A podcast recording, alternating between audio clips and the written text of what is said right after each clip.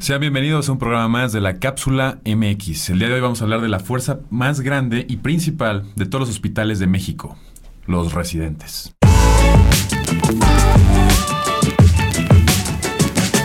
Señoras y señores, ¿cómo están el día de hoy? Otro capítulo más de la Cápsula MX, Doctor Rick. Ya vamos cuatro Doctor, capítulos. gracias por estar aquí. Me presento, soy la doctora Jackie López de Salud en Corto y a mi izquierda, Yo soy el doctor Víctor Manuel Encina, mejor conocido como el doctor Vic. Y al último, pero no menos importante, Octavio Arroyo, mejor conocido como Mr. Doctor. Y pues hoy vamos a hablar, como ya lo dijo Víctor, de un tema a propósito de que estamos en el mes donde comienza el nuevo año médico, el ciclo escolar médico para los especialistas.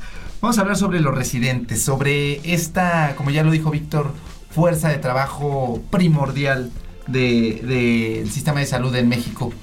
Pero bueno, para las personas que no nos escuchan o que pertenecen tal vez al área de la salud, pero no propiamente están involucrados en lo que se hace en una especialidad, comencemos por definir qué son los residentes, Jackie. ¿Qué es un residente? ¿Qué es una residencia? Pues eh, mejor conocido como los estudiantes de medicina que ya son médicos que están preparándose para una especialidad. O sea, están dedicando cuatro, cinco, bueno, de tres a cinco años de su vida para estar eh, ya en el área laboral de especialistas. Eh, la verdad es que sí hay una diferencia entre internos y residentes. Por los que no saben, los internos son médicos de pregrado, o sea, todavía no se reciben de médicos generales. Los residentes ya son médicos generales y siguen estudiando medicina para tener una especialidad. Eh, estábamos comentando hace ratito que en México tenemos 27 especialidades. así es, Jackie, son 27 especialidades y alre- hay alrededor de 22, 24 mil residentes ahorita en el sistema de salud. Son- Exactamente, entonces eh, son, como decía Octavio, la fuerza, lo que mantiene, lo que soporta al sistema de salud y vamos a explicar poco a poco por qué. Eh, este tema o este capítulo es importante porque estamos a un año de todo lo que sucedió en el 2019 con los residentes, porque eh, voy a explicar un poco el trasfondo de esto. Cuando entra el nuevo gobierno de Andrés Manuel, obviamente él no entiende todavía cómo está estructurado el sistema de salud, porque pues un presidente no tiene por qué saberlo a, ci- a ciencia cierta cómo está el sistema de salud internamente. Ah, bueno. Eso creo que eh, eh, es, o sea, se puede dispensar de Andrés Manuel y que sí pregunte, oigan, no sé qué es un residente, explíquenme y vamos a ver cómo los Pero el podemos entender". secretario de salud sí Sí, tiene que saberlo. Exactamente, Exacto, pero esa es la labor del secretario de salud y por eso el presidente tiene que tener un secretario de educación, de, de, de De salud, economía. de economía, para que sean los expertos en la materia y le echen la mano al presidente. Entonces, yo creo que ahí sí ha faltado una cabeza eh, que pueda salir al quite y decirle, a ver, señor presidente, nosotros tenemos voz y voto, somos eh, 28 mil, más o menos. Entre eh, 22 mil y 24 mil residentes más bueno, o menos. residentes eh, actualmente y esta es su situación. Entonces, no se puede eh, nada más decir, pausen el sueldo y vamos a ver qué son. No, es rápido porque son los que mantienen el sistema de salud. ¿Qué fue lo que sucedió aquí? Andrés Manuel no sabía que era un residente y dijo, ¿por qué me están comiendo tanto sueldo o tanto presupuesto del presupuesto nacional de salud? Entonces dijo, suspéndanme los sueldos, quiero saber primero qué es un residente. Y entonces por meses dejaron de pagarle Tres meses, ¿no? Más o menos. exactamente a los residentes. Ahora, otro índole que sucedió ahí. Cada vez que se cambia de sexenio, por alguna razón que yo desconozco la verdad, hacen un bono sexenal, así se llama Así es. a todos los trabajadores del gobierno. Entonces, hay muchos residentes que dependen del gobierno porque están trabajando en una institución pública. Entonces, a los residentes también se les dio ese bono sexenal, que se les dio en forma de eh, vale de despensa. 3 mil pesos en vale de despensa. Entonces, eh, se entregó, Peña Nieto le entregó a todos, y cuando entra Andrés Manuel dice, pero ¿por qué 24 mil personas que no sé quiénes son recibieron 3 mil pesos de vales de despensa? No, pero es que sí, de- debería de ser. A lo mejor nosotros lo decimos porque estamos ya adentro, pero fuera de cualquier cosa, yo siempre les digo a mis pacientes, lo más valioso que tiene un ser humano es su salud. Eso es lo más valioso. O para ti, por ejemplo, Netza, ¿qué es lo más valioso? Siempre. O sea, podrás tener todo, suena muy, muy cliché de tía, violín, pero sin salud no tenemos nada y eso es real. O sea, entonces, si es algo importante junto con la educación, pues no vas a saber que no hay maestros, ¿estás de acuerdo? O sea, no, van a saber. que Probablemente hay no, sabe qué es el residente, es lo que me refiero. No sabe qué es el residente. Pero sí son los tal. médicos que trabajan. Exactamente, pero le tienen que decir, son los médicos que soportan el sistema de Y salud. entonces, porque Claro. entonces ahí viene un pensamiento. Si la cabeza de un país no sabe lo que es, entonces sus gobernados siguen pensando que, por ejemplo, como tú le decías, los médicos no son, es- no, los residentes no son médicos, son Claro. practicantes y eso. si no hace- valen y Ahí- dicen, ay, pues. ahí ay, está. Oiga, pero ¿cómo, ¿cómo les van a estar pagando si están haciendo una especialidad? Están aprendiendo, aprendiendo sí, pero también tienen conocimientos de siete años de una carrera, de cinco años de propiamente de la universidad, uno de internado, uno de servicio social, la preparación para poder pasar este examen, para que todavía la gente, incluyendo desde la cabeza eh, de este país, no sepan lo que es y entonces empiecen a demeritarlos. Por eso es que quería, antes de continuar con toda esta situación, para también ponerlos un poco en contexto a las personas, un residente es un médico, el cual, como ya les dije, tiene siete años de preparación. Exactamente. Eh, es un trabajador, porque trabaja, no es un becario, aunque así les llaman. Sí, que ese fue el una- problema. El problema El- fue que Andrés Manuel dijo, ah, entonces si no son trabajadores, ¿por qué recibieron su bono? Entonces son becarios. No, claro que entonces, trabajan. No, pero entonces Ah, no, los sí. residentes dijeron, Es que el, Oh. mayor, el mayor problema fue, como bien dicen ustedes, que no saben definir exactamente qué es un residente residente? administrativamente. Precisamente aquí lo tengo. ¿Por qué? Dijeron, sí somos, sí somos empleados y trabajadores. ¿Por qué? Porque nos descuentan impuestos de nuestra supuesta beca. ¿No? O sea, si somos becarios no nos pueden retirar ese impuesto. Pero es que siento que antes de que pasemos a eso, que sí es importante eh, irlo eh, mencionando, sí poner en contexto que para los que, porque yo sé que nos escuchan eh, muchas personas del área de la salud, pero eh, si ustedes se lo ponen a su tía o van ahorita en el carro o lo pusieron en lo que están haciendo la comida, eh, un residente trabaja por mínimo, por mínimo No, ahorita vamos a ir 36 a horas. las horas de trabajo, obviamente. Vamos a desglosar lo que hace un residente y por qué debe de ser considerado y valorado el trabajo del residente. Pero ve, el problema fue que dijo Andrés Manuel, ¿por qué, ¿por qué les estamos dando como trabajadores si son becarios? Y aquí entra lo que dice Víctor, es que ya no sabemos si son trabajadores o becarios. ¿Por qué? Porque se les descuenta impuestos, que a un becario no se les descuenta impuestos. Después, eh, no tienen los beneficios de un trabajador porque son becarios, o sea, no tienen el aguinaldo, no tienen este, las vacaciones como deben de ser, no tienen las faltas como los deben de ser, los horarios como deben de ser, o sea, de trabajo laborales, Claro. eh, las faltas como debe de ser. A un residente faltas tres veces y ya estás dado de baja. El problema es que tienes toda la razón. Por ejemplo, y además, eh, lo que decía Octavio, son más horas laborales, que ahorita hablamos de las horas laborales que son excesivas. Para la, la- la asamble- la Asamblea Nacional de Médicos Residentes siempre ha tenido ese problema. Exacto. Ellos dicen que el residente sigue estando en un es un híbrido, ¿no? Dentro del papel administrativo, como dices, no saben si es un becario, no saben si es un trabajador, porque si lo ponen como trabajador tendrían que cumplir, cumplir la Ley General del Trabajo. Exacto. La Ley General del Trabajo no te deja trabajar más de ciertas horas. Como bien decía Octavio, los residentes pues no trabajan poco. Al- en cada guardia ustedes saben cuántas horas trabaja Al menos mínimo. 36 horas. 36 horas. 36, pero sin parar. Sin parar. Sin dormir. Y dejen ustedes las horas laborales. Les hablaré un poco sobre mí. Eh, dependiendo del año de la especialidad, obviamente es más la carga de trabajo. No porque se quieran, creo yo, en lo particular, que se quieran eh, sobrepasar con el que acaba de, que acaba de entrar. Sin embargo, como en cualquier trabajo, como en cualquier, eh, por ejemplo, Nets hablando de esto, si llega a su equipo de trabajo, el que acaba de entrar, pues tiene que aprender a hacer de todo. Claro, por Entonces, disciplina. por, por disciplina, porque en algún momento El- ese que acaba de entrar va, a ser el jefe. Entonces, para poder mandar, tienes que saberlo hacer. El de abajo. El de abajo. Y por lo tanto, yo en esa parte estoy de acuerdo. Y Claro. entiendo que sí es necesario que sean tantas horas. No es algo adecuado, sí, lo entiendo también, pero sí necesario para la formación. Ahora, de las 36 horas, por ejemplo, yo llegaba en el R1 ocasiones a las 4 de la mañana. Vamos a hacer un paréntesis y ahorita que Octavio continúe nada más. La residencia tiene que ver con R1, R2, R3 y R4. Cada R es un año. Entonces, ahorita. el R1 son los que van Octavio entrando. Es el primer año. Que Y siga, son los, Octavio. los nuevos, ¿no? Exacto. El R2 ya llevan un año de experiencia y así hasta R4, después de que ah, cum- cumples tu cuarto año, ya eres un especialista hecho y derecho. En el R1 entraba a las 4 de la mañana. Eh, no me daba tiempo de desayunar. Tenía que llegar a pasar las indicaciones, valorar a los pacientes antes de las 7 de la mañana, tener una clase a las de 7 a 8, de 8 eh, y de ahí regresar a piso para vigilar todos los pacientes y volver a pasar en la tarde visita con, con los residentes de mayor grado y con los adscritos de la tarde y salir más o menos a las 7, 8 de la noche en un día convencional. O sea, de 4 de la mañana a 8 de la noche. Ahora, si tenía guardia, que es cada 3 días, entraba a 4 de la mañana y me iba al, o sea, hasta el día siguiente a las 8 de la noche.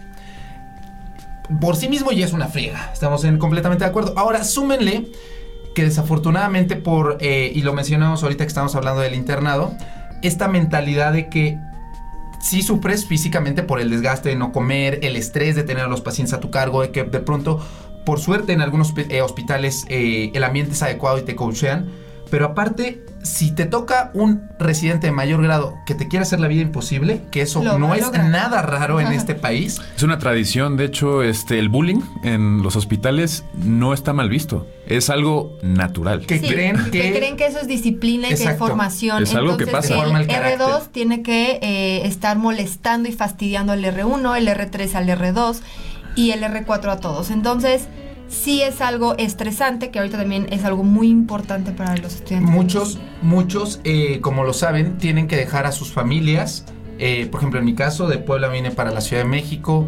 Eh, no dormir, llegar solo, son muchísimos trastornos que puede haber situaciones emocionales que como también lo comentábamos hace un momento, pueden llevar a, las personas a tener depresión y por ende al suicidio. No es raro que cada año sea noticia que un residente, sea de cual sea la especialidad, me viene a la mente ahorita pediatría, anestesiología, en mi mismo hospital eh, donde hice parte de la especialidad, se trató de, suicidar un R1 cuando yo era R2.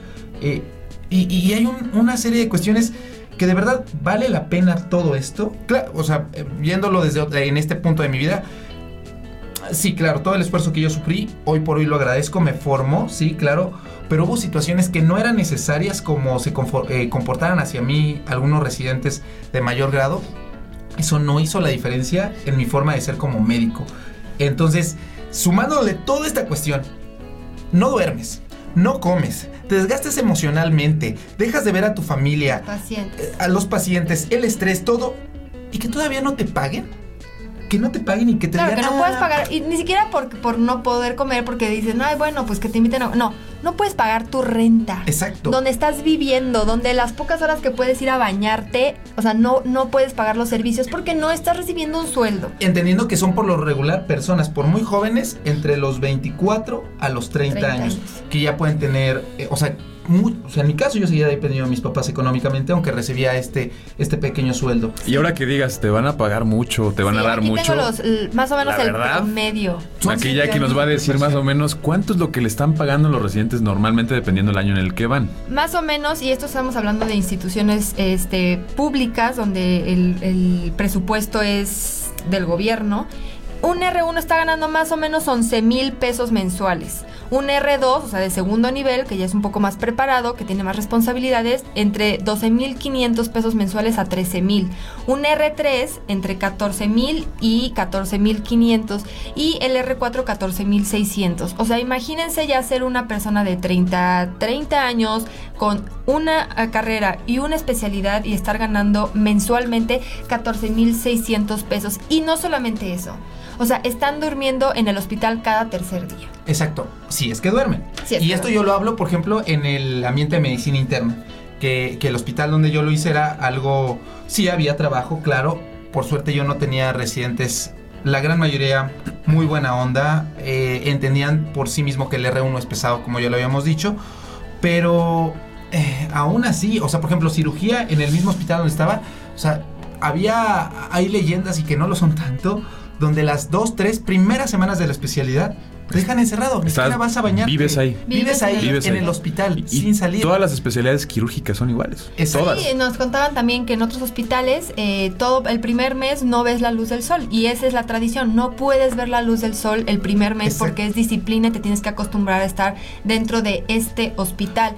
Y no es tan raro, ¿eh? Ahorita me quedo pensando y literal, cuando yo estaba en piso, porque pues vamos alternado en el R1, literal no veía la luz. O sea, había meses que literal no veía luz porque me iba a las 4 de la mañana.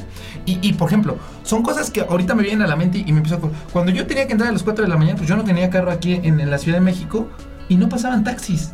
O sea, tenía que exponerme a salir, agarrar un taxi y cuántas veces afuera de la zona de hospitales o sea, lo, han escuchado, acuchillan, asalta. Hubo una temporada que fuera de los zonas hospitales asaltaban. Sí, de hecho, en- en- ahí por el Gia González, la raza, han, han asaltado, incluso matado residentes, ¿no? Por asaltos. Y, en- Ah, y encima de todo lo que ya, encima de que ya hablamos todo eso, ahora imagínate que no te quieran pagar y no te quieran pagar el vale, el, el mugroso vale de despensa, despensa. para comprarte tu, tu huevo bachoco y tu jabonzote. o sea, imagínate, todavía que te tratan mal, te, este, este, hiciste un examen contra 55 mil personas, que es el examen nacional de residencia.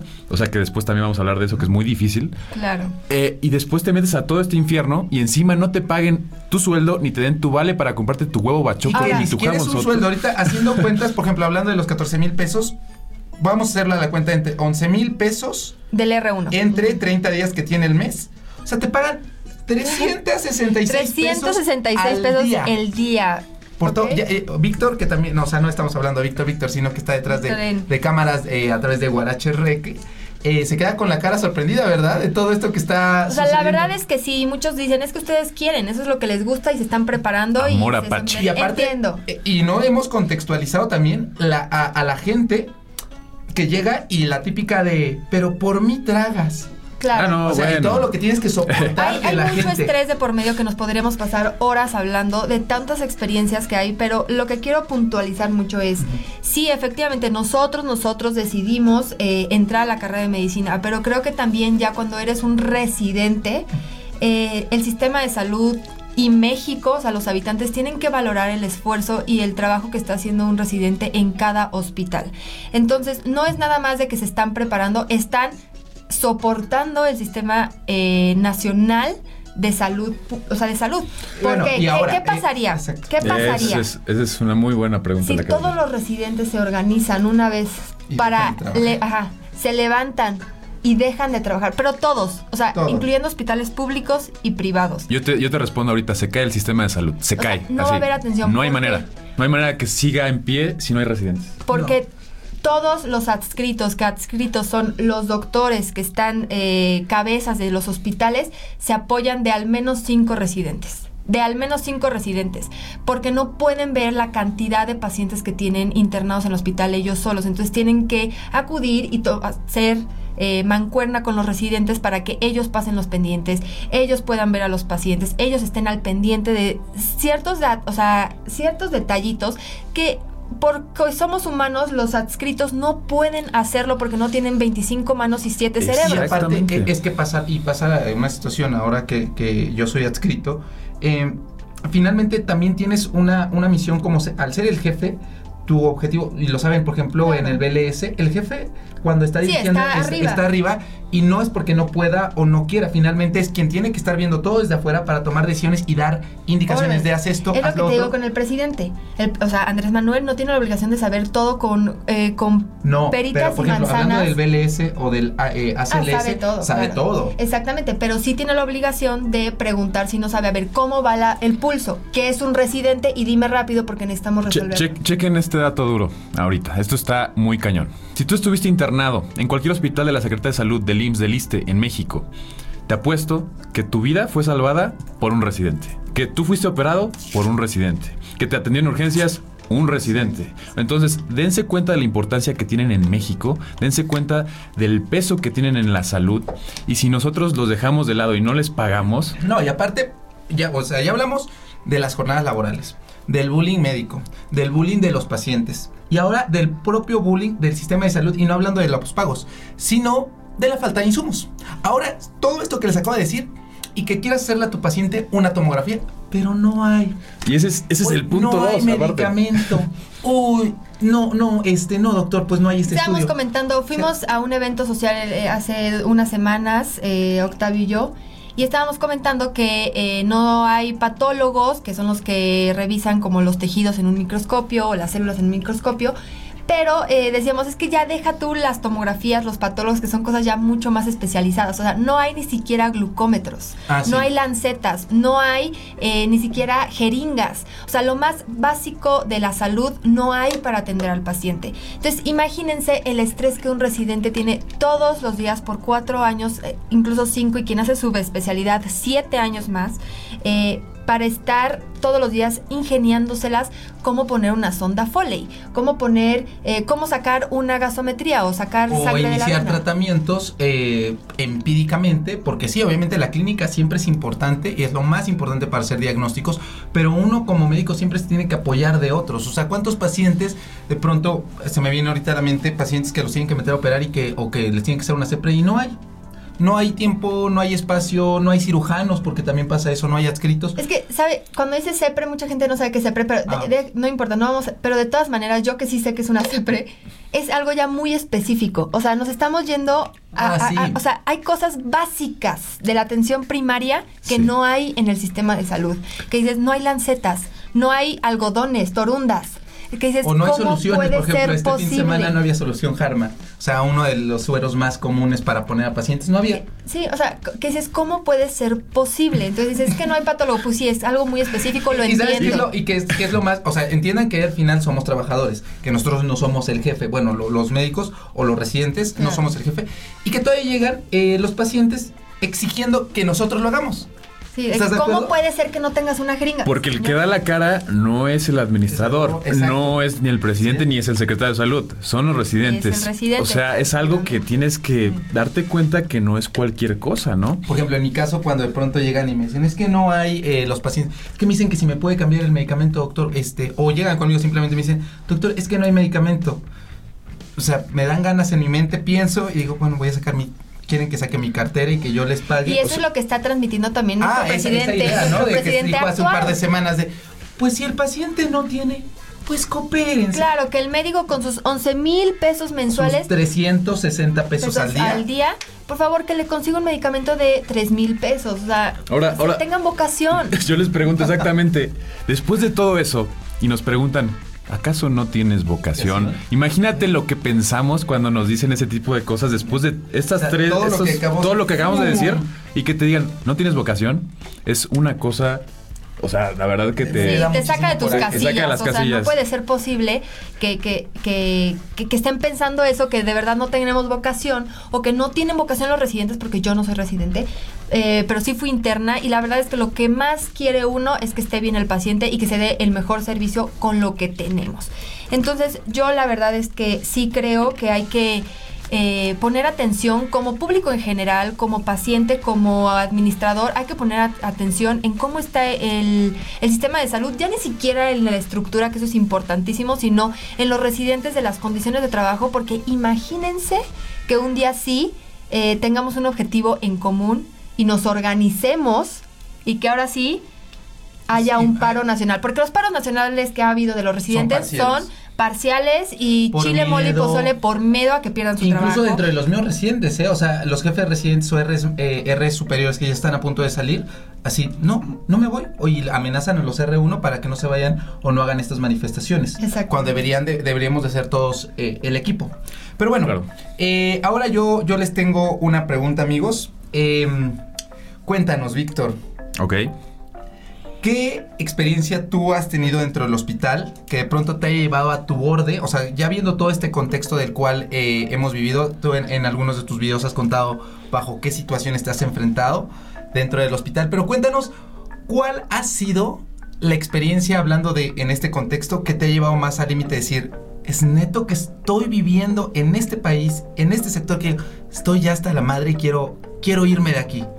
¿Qué es lo que te ha llevado? ¿Has tenido alguna situación? Mira, te voy a contar rápidamente lo que pasó. Yo tenía eh, una paciente que tenía cáncer de páncreas. El cáncer de páncreas, como ves, es una enfermedad devastadora, ¿no? Estos pacientes... Pregúntasela a José José. Eh, Bueno, de, ya no de hecho, de hecho, bueno, no se lo vamos a preguntar, pero esperemos que esté dando un buen concierto allá arriba. El caso es que esta, este, esta paciente tenía un nivel socioeconómico demasiado bajo. Eh, esta persona vivía en un municipio de Guerrero y no tenía los recursos para pagar los marcadores tumorales para el seguimiento. Uno es el CA199 y aparte tampoco tenía para el tratamiento ni tampoco tenía para otro tipo de quimioterapias. Entonces a mí, a mí, como el, su médico, la verdad es que yo sentí feo. Y ahorita tal vez me van a criticar y van a decir, oye, no debiste hacer eso. Yo dije, ¿sabes qué? Yo te pago los marcadores y te pago una parte de la quimioterapia. Eh, ¿Estás de acuerdo que suena muy, muy chingón eso? Pero, pero si no fuera por eso, esa persona Sí, claro, no, o sea, se hubiera muerto. la verdad es que si no sale un ángel de la guardia como guarda, guardia. De la guardia. Guarda, guarda, guardia. De la guardia, como sea, si no sale Víctor, la verdad es que esa persona no hubiera tenido un- un- una vida. Pero estás Y- de y acuerdo mira, que no lo que puede no estar es- haciendo pero con no lo puede estar haciendo y no es justo. Te cuento, yo es- esa semana yo me iba a comprar una tele. Una tele y no me la pude comprar, pero dije, bueno, esta persona se va a morir. ¿no? Claro. Y entonces le, le di una parte del dinero. Aún así, lamentablemente murió este paciente, Claro. pero ayudó para su pronóstico y su tratamiento. Entonces yo me enojé realmente conmigo mismo después, con el hospital, con el sistema de salud y dije, ¿por qué tenemos la necesidad? O sea, es, es que es horrible, somos humanos. Si vemos a nuestro paciente sufrir, vemos a nuestra alguien que también tiene familiar, mamá, papá, pues vamos a decir, pues, voy a invertir algo, ¿no? Para que esta persona no sufra. Claro. Entonces, pues ahí es cuando nos damos cuenta que estamos por la V, ¿no? O sea, la verdad es que no, no puedo decir grosería. Pues, A ver, tú, tú cuéntanos una experiencia que digas, bueno, ¿sabes qué? Aquí... Yo soy una persona súper cuadrada. O sea, las cosas tienen que ser como, como la justicia lo manda, si no yo eh, ardo en llamas. Entonces, sí he presentado eh, varias situaciones dentro de mi carrera, o sea, desde que soy estudiante hasta que lo que ahorita va de mi vida, Donde sí me ha costado mucho trabajo aceptar cómo son las circunstancias y cómo hay corrupción dentro de la medicina, de, de los estudios, etcétera.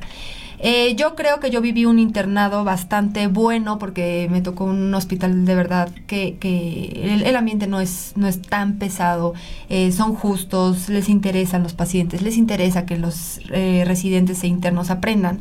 Entonces la verdad es que me tocó bastante bien. Pero a pesar de eso sí veía eh, injusticias dentro del sistema de administración donde eh, hay pacientes que no tienen nada y los ingresan. ¿Sabes? Es ¿Por qué? Porque Sí. pues es que no hemos tenido mucho flujo de pacientes, porque está pues cañón la situación, entonces pues le duele el estómago, saben que de tomar un electrolito o cualquier bebida que te eh, rehidrate, eh, lo va a sacar de esta diarrea, pero dicen, no, no, no, no puede ser apendicitis, vámonos, eh, ingrésenlo Vámonos. y eh, finalmente terminan es, operando algo que no se debe de operar. Como esas cosas he visto en muchas partes, pero yo creo que cuando sí, sí reventé, que dije, no podía hacer nada, la verdad es que yo era una interna, la interna es el eslabón más bajo, de, hasta por debajo de las piedras, Claro. y más en un hospital que vas de rotación, ¿no? O sea, que no es tu hospital Propiamente. eh, propiamente, ajá, donde ya estás como de base. Yo estaba rotando y estaba rotando en ginecología y la verdad es que ahí sí, no solamente nos tocaban, era un hospital público, no solamente nos tocaban eh, situaciones donde hay ignorancia familiar completa, o sea, de que de verdad no hay educación, no hay, no saben nada de salud eh, las pacientes, eh, niñas de 12 años embarazadas, este, pariendo gemelos, ¿sabes? Que dices, no puede ser posible que esté sucediendo esto, pero sí creo que yo ahí reventé porque me empecé a dar cuenta que hay también médicos ya frustrados para siempre.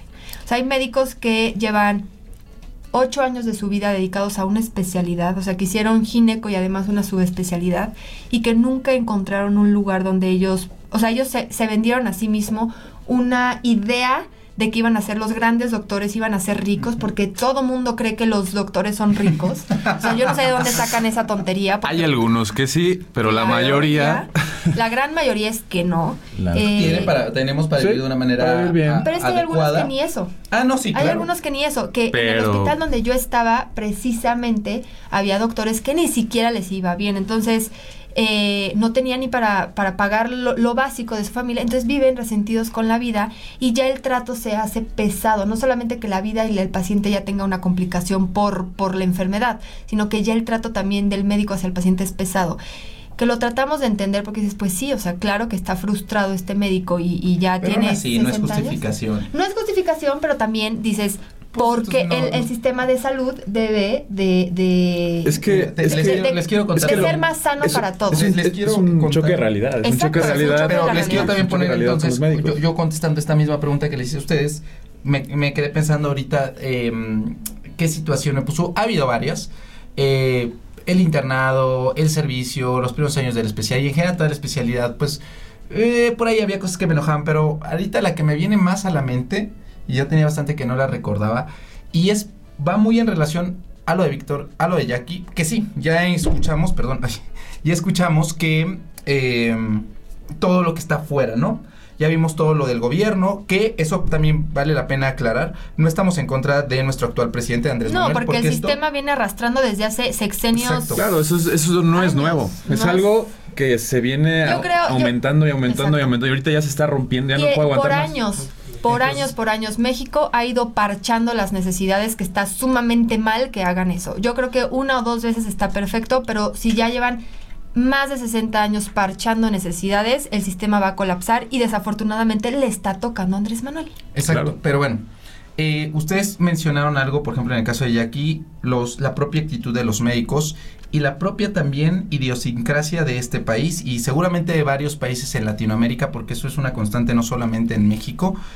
Eh, era mm, un paciente de 24 años sin antecedentes de importancia que llegó por enfermedad renal crónica.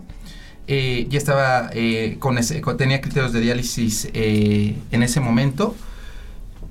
Yo estaba haciendo el servicio social de medicina interna en, en- una comunidad del estado de Puebla. Uno, cuando llegué no había internista. O sea, no había internista.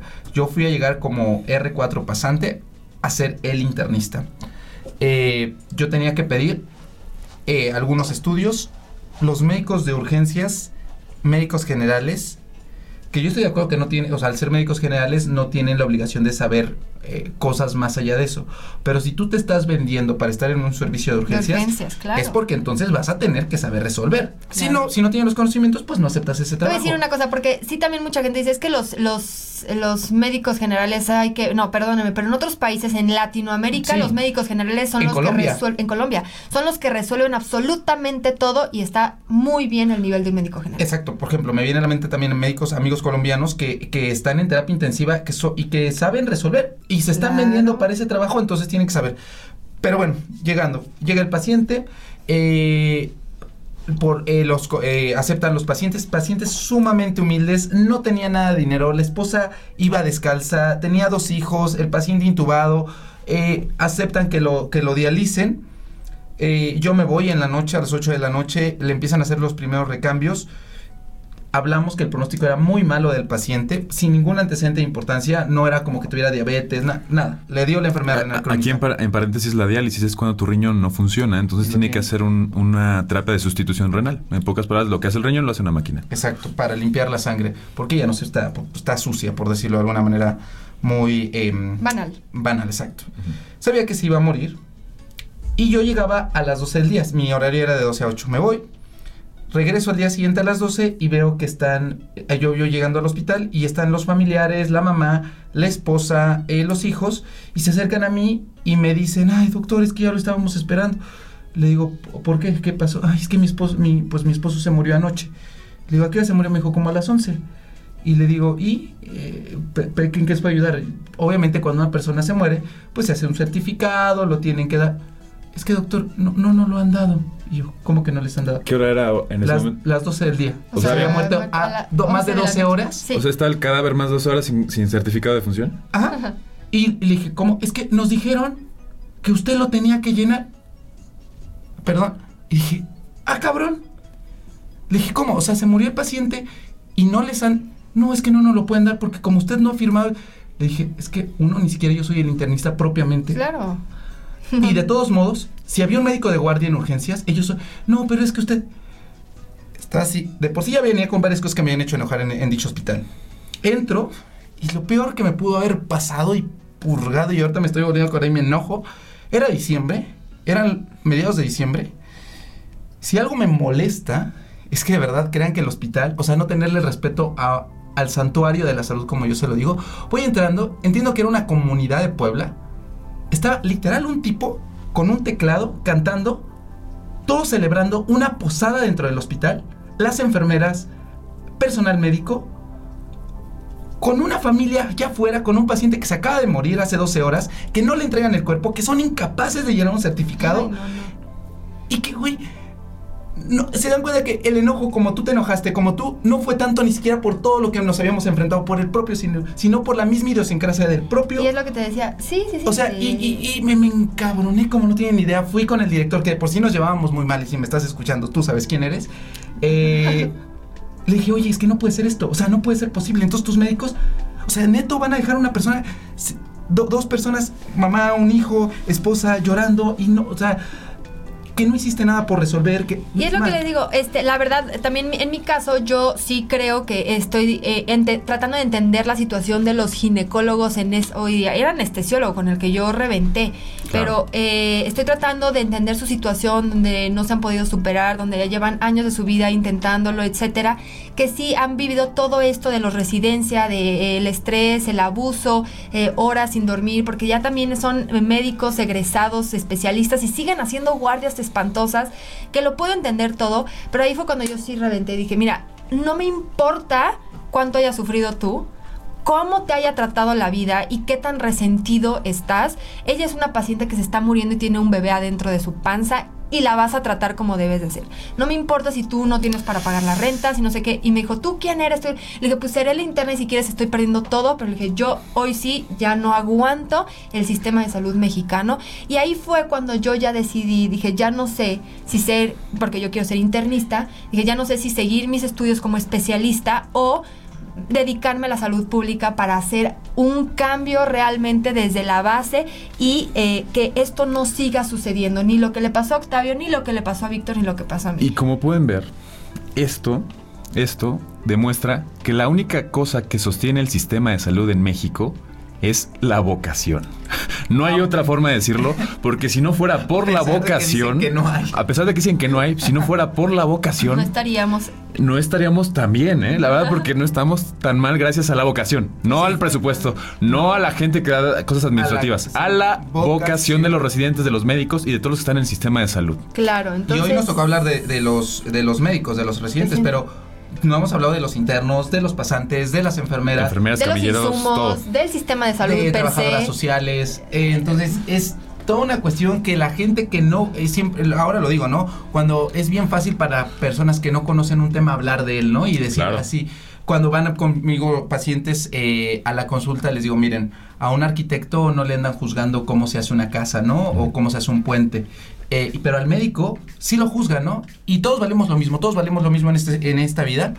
Pero yo no me podría atender un comentario de una persona que no acabó ni la secundaria y juzgando a una persona que tiene una preparación, no porque valga menos, simplemente porque no puedes hablar de algo que no conoces. Exactamente. Pero bueno, esto ha sido todo por el tema todo. del día de hoy. Quiero, antes de, de que nos despidamos, sí dejar bien claro que no tenemos nada en contra del gobierno.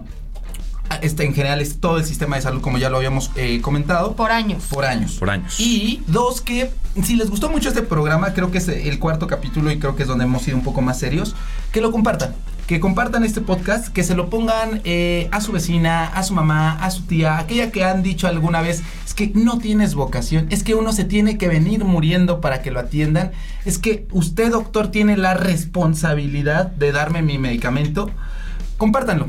Eh, para que vayamos creando un poco más de conciencia, porque justamente es uno, este es el objetivo principal, tanto desde la trinchera de Víctor en su canal, el de Jackie, el mío, en la cápsula, educar a través eh, del entretenimiento en cuestiones de salud. Yo- Exactamente. Yo le quiero dedicar este programa principalmente a todos los trabajadores de la salud, a los residentes, que se están partiendo todo y están haciendo magia porque el sistema de salud sigue en pie. Si no fuera por ellos, el sistema de salud estaría abajo. Y claro que sí, eh, para todos los que nos citan en tweets, en comentarios, en mensajes directos de hagan algo, estamos tratando de hacerlo, somos sus voces, estamos con ustedes y de verdad que yo estoy súper convencida, muy, muy convencida de que somos demasiados médicos que queremos cosas de calidad y si nos uniéramos todos, tendríamos un excelente sistema de salud de calidad para el paciente y para los trabajadores.